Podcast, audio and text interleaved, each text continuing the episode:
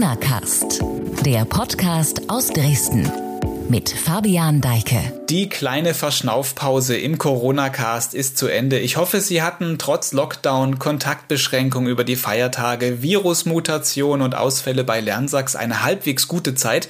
Es war viel los in den vergangenen drei Wochen, aber wir haben 2021. Es kann also alles nur viel besser werden. Und deshalb wünsche ich Ihnen jetzt noch ein gesundes neues Jahr. Ich bin Fabian Deike und heute hier im Podcast in den besten Händen, denn ich habe gleich zwei Mediziner hier im Gespräch und zwar Ulrike Koch, Landärztin und zugleich erfolgreiche Bloggerin. Man kennt sie vielleicht unter dem Twitter-Namen Schwester Frau Doktor. Außerdem Hendrik Bert, Psychologieprofessor an der TU Dresden.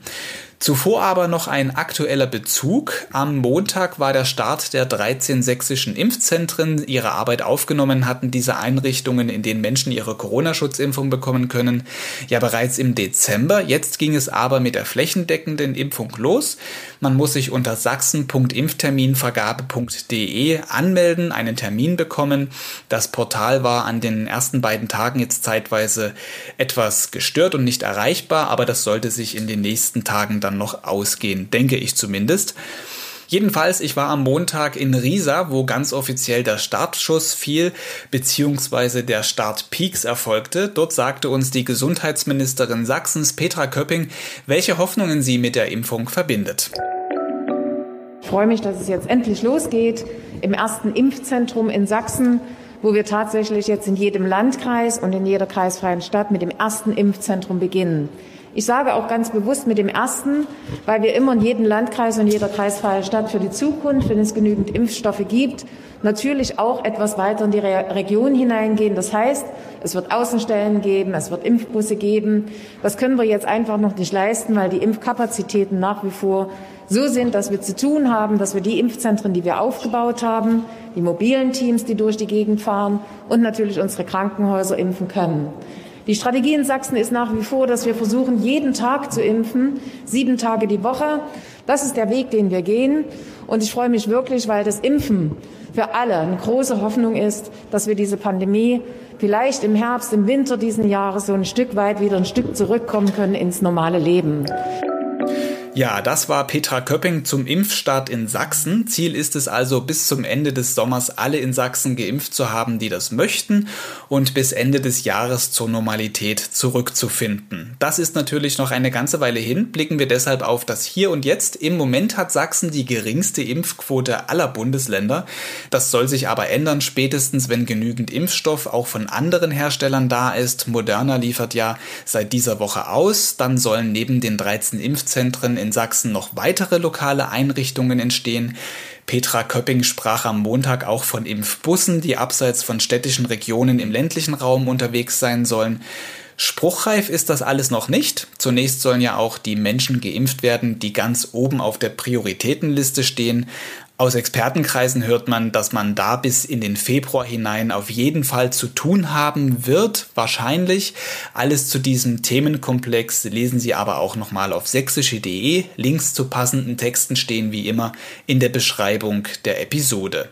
Thema Impfung ist auch gleich ein ganz gutes für den Einstieg in unser heutiges Gespräch. Zuvor sage ich aber erst einmal Hallo zu meinen Gesprächspartnern, die mir über eine Videoschalte zugeschaltet sind. Das sind Ulrike Koch oder, wer sie unter dem Twitter-Namen kennt, Schwester Frau Doktor und Hendrik Bert. Schön, dass Sie beide dabei sind. Hallo, vielen Dank für die Einladung. Ja, hallo Herr Deike. So, Ulrike Kog, die ersten Fragen gleich an Sie. Bevor ich die aber stelle, muss ich kurz ein bisschen, auf, äh, bisschen ausholen. Sie sind Landärztin, leben in der Nähe von Frankfurt am Main. Und ich bin auf Sie aufmerksam geworden, weil ich natürlich auch die Journalistenkrankheit habe, mich ständig auf Twitter umschaue. Und ja, normalerweise ist das, was man da liest, zum Heulen, bei Ihnen auch. Allerdings hat das einen anderen Grund. Sie bringen mich durch Ihre Botschaften, die Sie da verfassen, oft zum Lachen. Und ich muss dann ja vor, vor Lachen weinen. Ähm, und ich kann mal vielleicht einen Tweet vorlesen, den Sie im November abgeschickt haben. Es geht bei Ihnen oft um Medizin und seit Corona eben um dieses Thema. Und im November haben Sie geschrieben, ich habe mich gerade als Ärztin für die Impfzentren angemeldet. Ich werde euch alle chippen. Dafür gab es über 6000 Likes. Ich fand es sehr witzig und wollte mal fragen, sind die Mikrochips schon alle angekommen mit der entsprechenden Spionagesoftware? Leider noch nicht. Ich warte immer noch drauf. Ähm, Aber leider stehe ich noch in den Startlöchern. Also ich konnte mein diabolisches Werk noch nicht durchsetzen. Jetzt sei ernsthaft, also Sie sind in einem Impfzentrum tätig oder wollen in einem tätig sein. Ähm, eigentlich wollte ich Sie nach den ersten Erfahrungen jetzt nach den ersten Tagen fragen, aber da gibt es so ein paar Problemchen, oder? Ja, genau. Also ich stand in den Startlöchern und hatte auch wirklich schon für Dezember und den gesamten Januar meine Termine äh, festgemacht. Ähm, also 28., 29., 12. sollte es eigentlich losgehen. Ähm, dass dieses Impfzentrum, relativ kleiner Ort bei mir um die Ecke, dass der ähm, wirklich quasi im Dauerbetrieb läuft. Leider gab es dann ja Probleme mit ähm, der Menge des Impf verfügbaren Impfstoffs und deswegen wurde das erstmal auf Eis gelegt. Ich weiß noch nicht genau, wann es jetzt losgeht. Es heißt Mitte Januar, das haben wir ja jetzt quasi bald, ähm, bis Ende Januar. Ich vermute, es wird eher noch ein bisschen später. Man hat jetzt eben erstmal die höchste Priorisierungsgruppe mit mobilen Teams durchgeimpft, also sprich Altenheime, Pflegeheime, man ist in die Krankenhäuser gegangen und hat dort ähm, das Personal, das am nächsten an Covid-Patienten arbeitet, durchgeimpft. Und diese mobilen Impfungen dauern natürlich länger, als wenn ja viele Menschen in Impfzentren durchgeimpft werden können. Mhm. Und stattdessen, das hatten Sie mir geschrieben, haben Sie jetzt Ihre eigene Impfung schon bekommen. Normalerweise als Hausärztin wären Sie ja später dran gewesen. Ähm, also Ihren Chip haben Sie schon bekommen. Wie ging Sie danach? ich höre seitdem auch ständig Schlagermusik im Ohr. Das ist ganz störend. Nein, Spaß beiseite. Also ich hatte keine Nebenwirkungen tatsächlich nicht. Also vielleicht so leichte Schmerzen im Arm, wie bei jedem, äh, bei jeder anderen Impfung auch ich wäre tatsächlich noch nicht dran gewesen ähm, als Hausärztin, wenn ich das auch eine falsche Entscheidung finde, weil ich denke, dass wir Hausärzte wie viele andere ambulant tätige Kollegen, Kolleginnen auch, wir sehr nah am Patienten sind, an vorderster Front arbeiten. Aber ich glaube, das ist ein anderes Thema. Und ich habe äh, die Impfung deswegen bekommen, eben weil mein Einsatz in den Impfzentren ansteht. Und da hat man ja sehr viel Patientenkontakt. Das geht ja im Minutentakt, dass die Menschen erscheinen. Und deswegen gehört man in die höchste ähm, Stufe der Priorisierung. Mhm. Ich habe das mir ja auch in äh, Riesa bei uns in Sachsen angeschaut am Montag, wie das abläuft in so einem Impfzentrum. Ist ja schon auch eine unheimliche Logistik, die dahinter steckt. Das ist mir auch aufgefallen, als ich dort war. Also Natürlich gibt es da dann auch Einarbeitungen und so, die hat jetzt für mich persönlich noch nicht stattgefunden, aber das ist eine ähm, alte, ein alter Baumarkt bei mir hier im, im nächsten Ort. Und ähm, ja, richtige Straßen, Impfstraßen sozusagen aufgebaut mit äh, Sicherheitsdiensten, ganz viel Kontrolle. Es wird Fieber gemessen am Eingang. Man muss ganz viele Unterlagen abgeben. Also es ist äh, wirklich eine logistische Herausforderung, die aber, finde ich, sehr gut gemeistert wurde. Also es ging reibungslos. Ich bin reingegangen. Ich war im Prinzip nach 20 Minuten geimpft, habe dann noch meine 20 Minuten gewartet, damit man allergische Reaktionen möglicherweise, die dann auftreten könnten, damit man die beobachtet. Und dann bin ich wieder gegangen. Äh, eine sehr große Herausforderung ist es auch, zumindest jetzt hier bei uns in Sachsen, die Menschen davon zu überzeugen, dass diese Impfung äh, hilfreich ist oder sie überhaupt dazu zu bekommen, dass sie sich impfen lassen. Man braucht ja etwa diese 60 Prozent Durchimpfung in der Gesellschaft, damit so eine Immunisierung einsetzt. Vielleicht für Sie jetzt gesprochen als die Landärztin, die ja auch oft Patientenkontakt hat. Mit welchen Hoffnungen, aber vielleicht auch mit welchen Bedenken konfrontieren Sie Menschen in der Praxis, wo Sie arbeiten, aber auch jetzt aufgrund Ihrer Social-Media-Präsenz in den sozialen Netzwerken? Ja, das sind zwei Paar Schuhe. Also in der Praxis begegnen mir hauptsächlich Patienten, die einfach unsicher sind ähm, und wissen möchten, was ist das für ein Impfstoff? Würden Sie sich denn selbst auch impfen? Ich meine, jetzt kann ich sagen, ja, habe ich schon getan, weil dieser mRNA-Impfstoff ja neu ist und man das in der Form bisher noch nicht kannte. Das klingt dann auch, das wird ja auch ganz gerne gerade von Skeptikern oder Gegnern eher aufgebauscht als genverändernder Impfstoff, was ja vollkommener Quatsch ist. Ähm, und da muss man einfach ein bisschen erklären und äh, die Hintergründe erläutern, dass das vielleicht eine neue Technologie ist, aber dass das auch eine gute Technologie ist. In den sozialen Medien, achso, noch ganz kurz dazu, dann ist es aber auch so, dass ich da das Gefühl habe, sehr auf, auf fruchtbaren Boden zu treffen mit meinen Erklärungen. Mhm In den sozialen Medien ist das komplett anders. Also da haben sich solche Lager gebildet, dass ich zum Teil, wann immer ich irgendetwas Positives übers Impfen schreibe, und das mache ich ja nicht erst seit Corona, sondern das habe ich bereits ähm, in den letzten Jahren getan, wann immer es um Impfungen ginge, beispielsweise auch die Masernimpfung. Ähm, da wird man schon zum Teil sehr attackiert und da ist es auch wirklich schwierig, mit Argumenten dagegen anzukommen. Also da zählt dann eher der Grundsatz, du hast deine Fakten, ich habe meine Meinung und daran halte ich fest. Herr Bert, das ist ja auch eigentlich ein Thema für Sie als Psychologe, so etwas dann zu analysieren.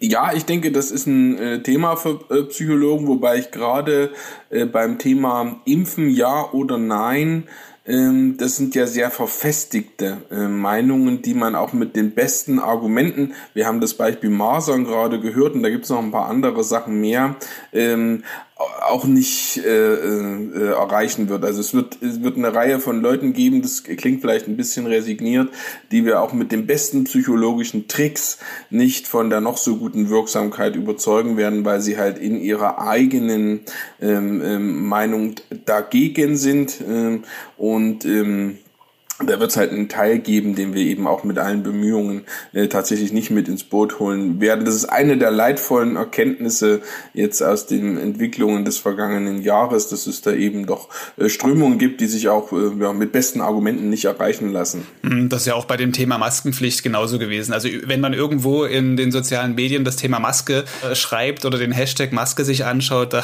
da geht es ja auch in, in, zwei verschiedene Richtungen da. Ne?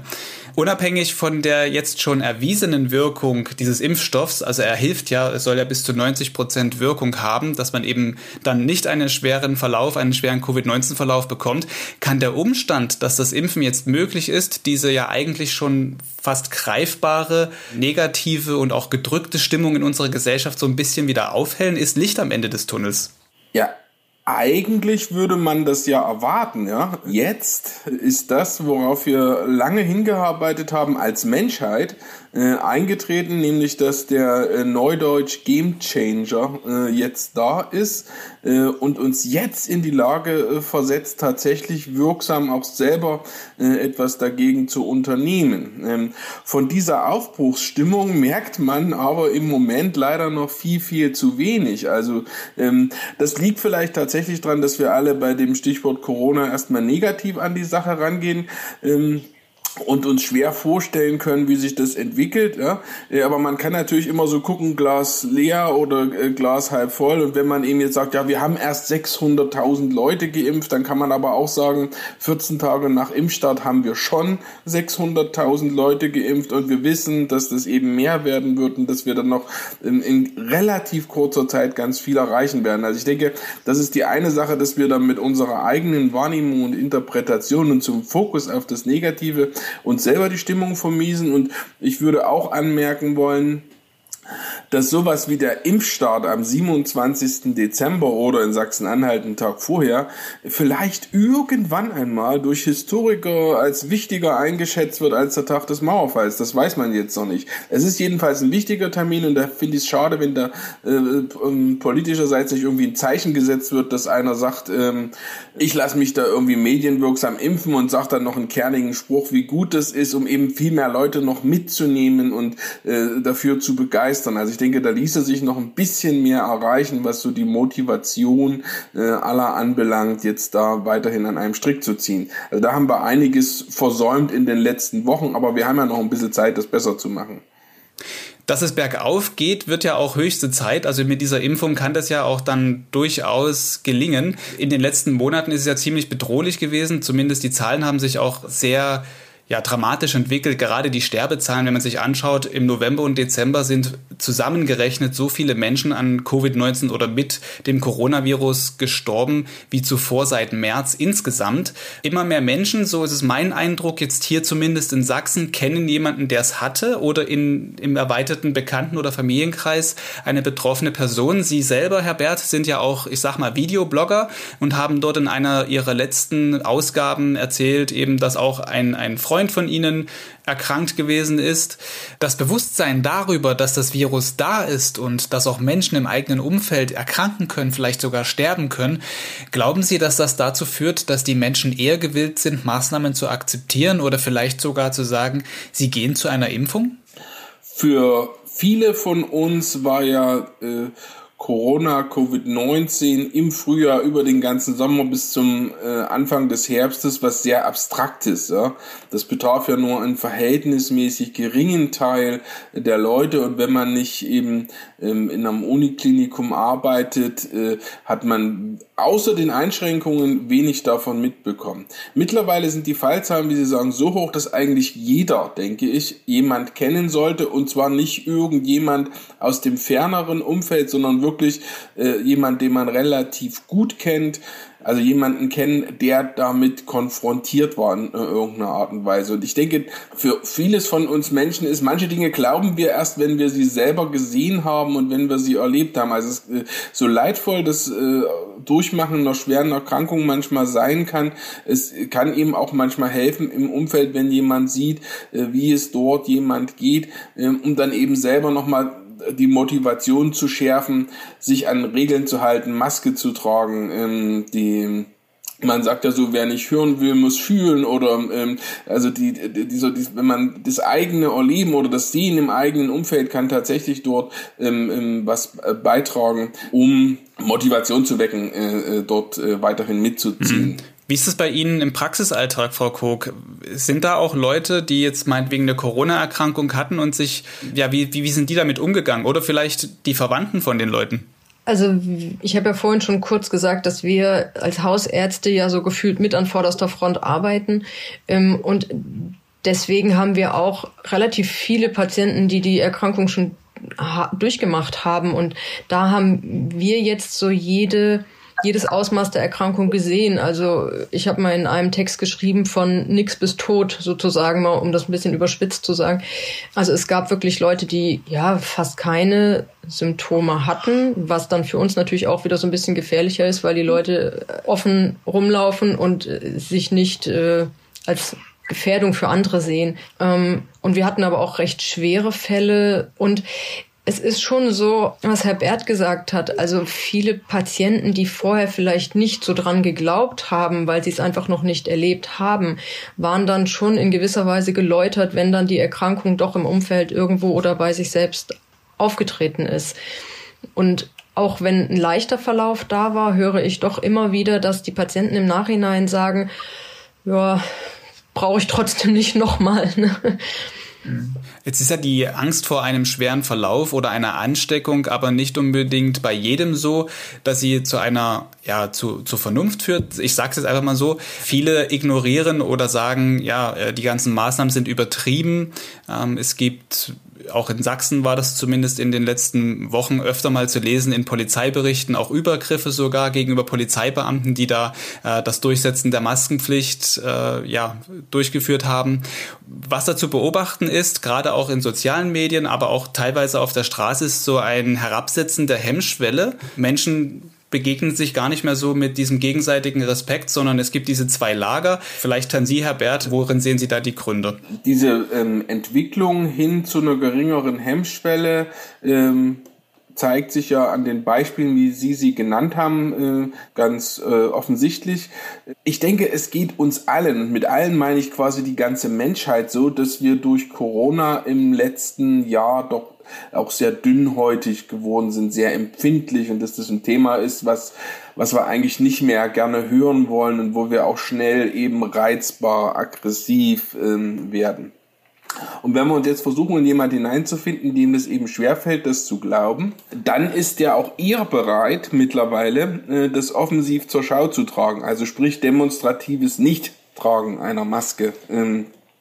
An entsprechenden Orten wäre so ein Zeichen, äh, wo man sich sichtbar äh, dagegen widersetzt. Und ich denke, äh, das ist was, was jetzt in der letzten Zeit ein bisschen ähm, zugenommen hat, eben tatsächlich auf diese Form ähm, so ähm, seinen Protest zum Ausdruck ähm, zu bringen. Mir geht es immer so, wenn ich bei den wenigen Kontakten zu anderen Menschen, sprich beim Einkaufen, die ich habe und dort mal gucke in der kurzen Zeit, wie viele Leute im Supermarkt ihre Maske nicht richtig tragen, dann dies können nicht alles nur Leute sein, die zu dumm dazu sind, sondern das nehmen viele, die das auch bewusst machen, dass sie eben den Mund-Nasenschutz nicht richtig tragen, um irgendwie zu symbolisieren, dass ich das nicht, äh, dass sie das nicht glauben. Und ich denke eben auch, auch hier ist es wieder so, auch die werden wir vielleicht nicht mehr erreichen. Hier können wir hoffen, dass mit dieser sogenannten Herdenimmunität, kein schönes Wort, aber äh, dann äh, wir auch äh, da äh, mit umgehen können und eben auch diesen auf diesen Teil äh, verzichten können, quasi als aktive Teilnehmer am Kampf gegen Corona. Frau Koch, Sie sind an vorderster Front als Hausärztin, sagten Sie vorhin, aber auch natürlich auf Ihrem Twitter-Kanal oder auf Ihrem Blog schwesterfraudoktor.de. Da erreichen Sie jeden Tag mehrere tausend Menschen. Sie sagen da ja auch Dinge, die nicht jedem gefallen. Wie begegnet Ihnen da Kritik? Inwiefern und wie, wie gehen Sie damit um?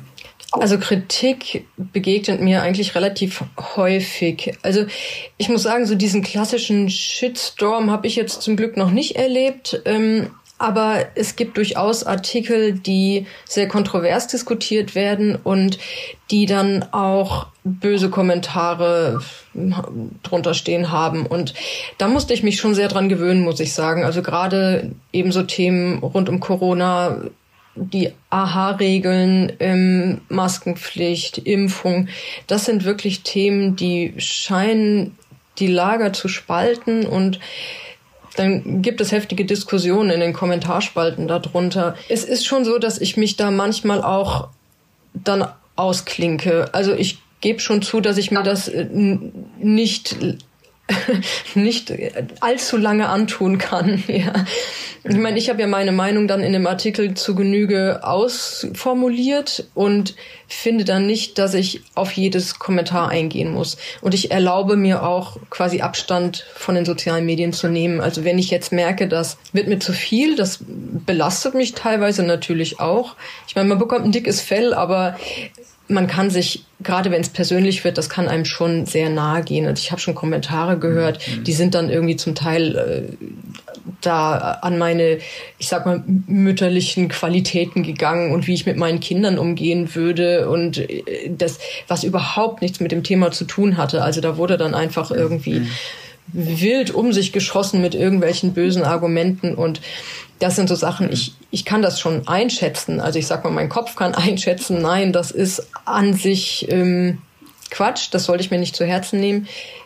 Ein bisschen was bleibt dann immer hängen und deswegen erlaube ich mir schon auch immer mal wieder so meine Pausen vom, von den sozialen Medien mhm. zu machen und dann auch wirklich mal zu sagen, jetzt gehe ich mal ein paar Tage nicht auf Twitter, jetzt schreibe ich mal ein paar Tage nichts ähm, oder ich lese mir auch einfach die Kommentare nicht durch.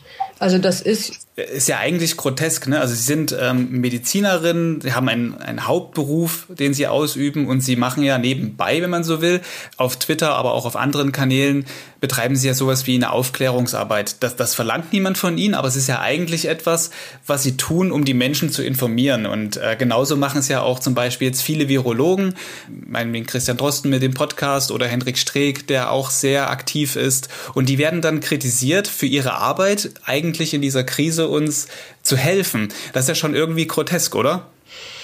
Ja, ich glaube, da spricht sehr viel Angst irgendwie auch aus den Leuten und Unsicherheiten. Also das äh, wird Herr Bert sicherlich besser analysieren können, woran das liegt.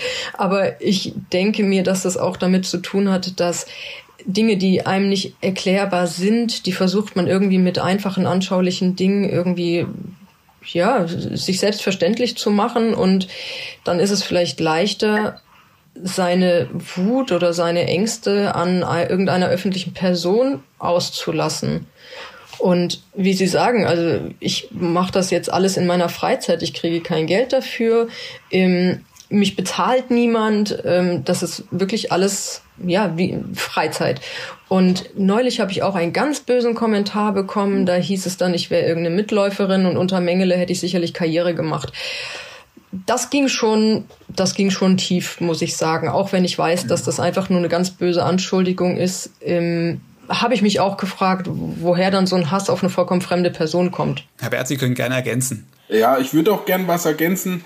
Vielleicht auch mal was Positives. Von Herrn Drosten gibt es ein Räuchermännchen, was von einer erzgebirgischen Firma geschnitzt wird. Und das ist so begehrt, dass die jetzt Sonderschichten schieben, um eben der Nachfrage nach diesem Räuchermännlein gerecht zu werden. Und ich bin mir relativ sicher, dass die Leute das nicht bestellen, um es zu Hause als Voodoo-Puppe zu malträtieren, sondern eben als Anerkennung auch äh, für die äh, Figur. Und ansonsten äh, gehe ich mit Frau Koch vollkommen äh, d'accord derjenige, der vorn steht und der eben die unpopulären Nachrichten überbringt, muss manchmal auch damit leben, dass er eben mit diesem Kommentar, äh, dass er so eine Kommentare ähm, erhält. Ähm, ich weiß nicht, wie viel Drohmails unsere Bundeskanzlerin jeden Tag bekommt, aber es werden eine ganze Menge sein. Für jemand, der aus der Wissenschaft kommt oder als Ärztin arbeitet, ist das natürlich was Ungewohntes, aber es gehört, glaube ich, dazu, dass es einer der Nachteile der sozialen Medien, dass jeder der ein bisschen schreiben kann, äh, eben in der Lage ist, sich auch manchmal unqualifiziert dort zu äußern. Und so schön das eben ist, dass man sich austauschen kann, gehören eben auch Dinge dazu, die auch gegen den Regeln des menschlichen Anstands äh, verstoßen. Und ja, das auszuhalten ist sicherlich manchmal schwer, aber vielleicht auch eine der Aufgaben, mit denen diejenigen konfrontiert sind, die tatsächlich ganz vorn stehen und dort eben ja so ähm, Meinungen äh, vertreten. Kommen wir mal noch zu einem anderen Thema und zwar ja, wie geht es eigentlich weiter, wenn Corona vielleicht irgendwann mal nicht mehr da ist oder wenn wir im Begriff sind, dass wir es überwunden haben, diese Krise. So eine Corona-Erkrankung kann ja erhebliche körperliche Spätfolgen haben. Wie sieht es da bei unserer Psyche aus? Wie wird die Menschheit dastehen, wenn, wenn es dieses Virus einfach nicht mehr gibt? Und stehen wir dann noch beim Bäcker an mit 1,50 Abstand oder wie wird es dann sein? Also ich wünsche mir an der einen oder anderen Stelle durchaus, dass wir vielleicht ein bisschen mehr auf den Abstand achten. Ähm, bleiben wir bei Ihrem Beispiel. Aber insgesamt natürlich äh, denken wir an ein volles Stadion, äh, an das Gedränge vor der Bühne bei einem Konzert äh, oder ähnliche Gelegenheiten. Werden wir das doch hoffentlich noch in diesem Jahr wieder erleben. Und ich bin mir ganz sicher, dass wir auch recht schnell äh, in der Lage sein werden, das wieder als Normalität zu erkennen. Wenn Sie jetzt mal eine alte Fernsehsendung gucken aus 2019 oder selbst von vor einem Jahr und sehen, wie dicht die Leute da zusammensitzen und hocken und stehen und dann sagen Sie aus heutiger Sicht, um Gottes Willen, wie können die nur und das ist doch gefährlich und so.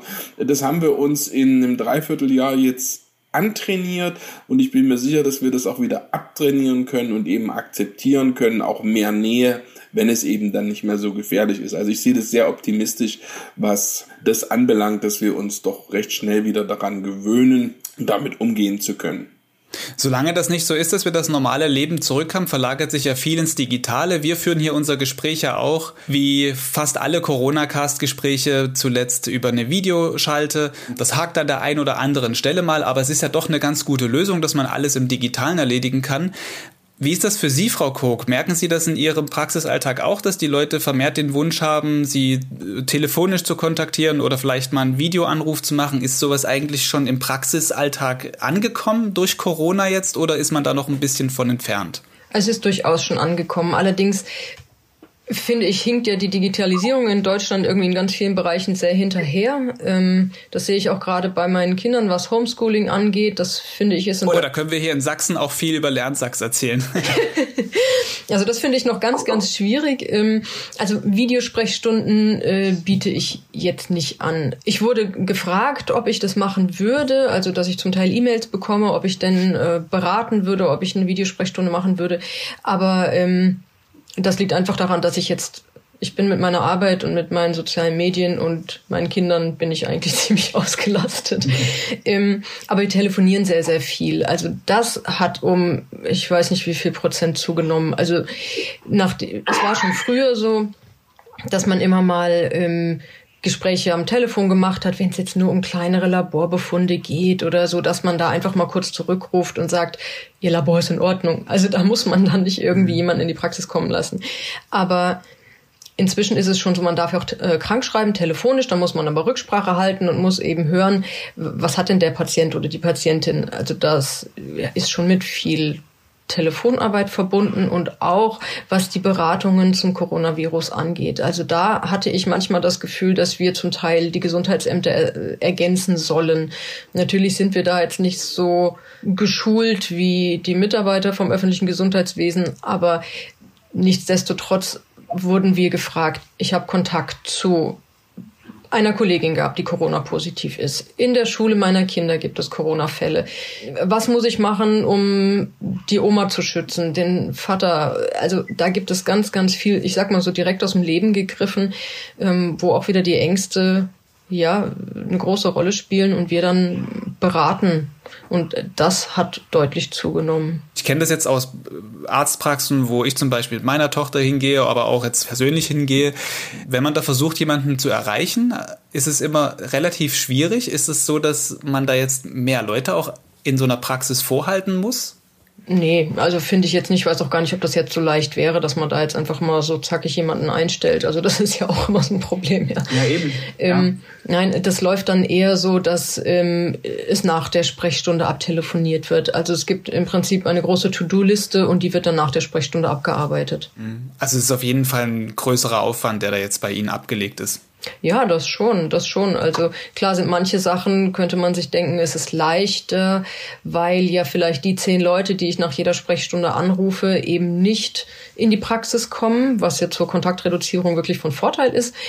Nichtsdestotrotz ist es ja irgendwie trotzdem Arbeit am Patienten, weil ich log mich in die Patientenakte ein, wir telefonieren. Man kann jetzt auch nicht einfach mal untersuchen und jetzt bei mal in den Hals gucken, mal auf die Lunge hören. Das kann man in dem Fall dann eben nicht machen. Also das heißt, es ist schon ein bisschen komplizierter und jetzt nicht einfach so, dass man dann eben mal eine Krankmeldung für die nächsten sieben Tage ausstellt, sondern dann schon auch eruieren muss und dann eben telefonisch ist da irgendetwas behandlungsbedürftiges und wenn ja, dann bestelle ich mir die Patienten ein und dann werden die eben außerhalb der separaten Sprechstunde ähm, fernab von anderen Patienten untersucht. Und ich mhm. dann in Vollmontur. Ne? Herr Bert meinte es gerade eben, wenn Corona vielleicht dann irgendwann zu Ende ist, vorbei ist, dann werden wir relativ schnell zum normalen Leben zurückfinden. Ist es so, dass diese ganze Videotelefonie auch dazu beiträgt, jetzt in Ihrem Job als Psychologe, dass das ein größeres Thema wird? Also, dass das bleibt? Ich denke auf alle Fälle, dass wir dort die positiven Erfahrungen mitnehmen werden, auch in eine Zeit nach Corona. Äh, wenn wir jetzt an die Patientenkontakte äh, denken, es gibt eine Reihe Patienten, die das Haus nicht verlassen können, sei es aufgrund von körperlichen Einschränkungen, aber vielleicht zum Beispiel auch aufgrund von einer Angststörung, die können wir da abholen, wo sie sind und die erstmal in die Lage zu versetzen, vielleicht tatsächlich eine Praxis aufzusuchen. Oder es gibt Patienten auch mit sehr seltenen Erkrankungen, ähm, die gut aufgehoben sind bei einem der Spezialisten und die müssen dann halt eben nicht 700 Kilometer quer durch Deutschland fahren, sondern können ein Beratungsgespräch über Video tatsächlich erfahren fahren. Also ich denke, diese positiven Aspekte werden uns erhalten bleiben. Wir haben das hier auch sehr intensiv gemacht im Laufe des letzten Jahres äh, und werden das auch in diesem Jahr wieder anbieten. Ich würde vielleicht einschränkend noch sagen, es ist schon manchmal schöner, wenn man jemand von Angesicht zu Angesicht gegenüber sitzt und die Reaktion etwas direkter spürt als in einem Videogespräch. Aber es ist auf alle Fälle eine sehr, sehr gute Annäherung und eben äh, bietet eben auch vielfältige Möglichkeiten. Und was wir vielleicht auch alle kennen, ist, dass wir zahlreiche Meetings irgendwo haben, Sitzungen, Konferenzen, wo ich auch der Überzeugung bin, dass wir einige, nicht alle, aber einige doch auch zukünftig digital machen werden. Das schont die Umwelt, das schont unsere Zeit, das schont den Geldbeutel und ist äh, von annähernd hoher Qualität. Also auch da sehe ich die positiven Aspekte, auch wenn wir sowas wie eine Fachtagung, wo man eben auch mal zusammensteht und schwatzt und äh, ein Getränk miteinander trinkt. Das wird man nicht ersetzen können durch rein digitale Formate. Das ist einfach dann an der einen oder anderen Stelle öde. Aber im Teilen können wir davon wirklich lernen und ich glaube auch als Gesellschaft äh, davon profitieren. Abschließend vielleicht noch eine letzte Frage jetzt an Sie beide. Ich habe viele meiner Podcast-Gäste hier immer gefragt, was sie in der Corona-Zeit antreibt, bei allem Frust über Maßnahmen oder auch die Angst vor einer Ansteckung, gerade für Sie als Mediziner, die ja an vorderster Front stehen, wie wir es hier auch in diesem Gespräch schon mehrfach betont haben, ist es ja ein Thema. Ähm, sie haben zwangsläufig mehr Kontakte als andere Menschen. Was sagen Sie den Leuten, was treibt Sie an und warum verlieren Sie trotz dieser Bedrohlichkeit und dieser ganzen nervigen Situation nicht den Mut? Vielleicht zuerst Sie, Frau Kog. Ja, das ist eigentlich eine gute Frage. Manchmal fragt man sich schon, warum man das alles so macht. Ähm, aber ich glaube, dass das bringt der Beruf so mit sich. Also man ist ja doch mit oft mit schwierigen Situationen konfrontiert.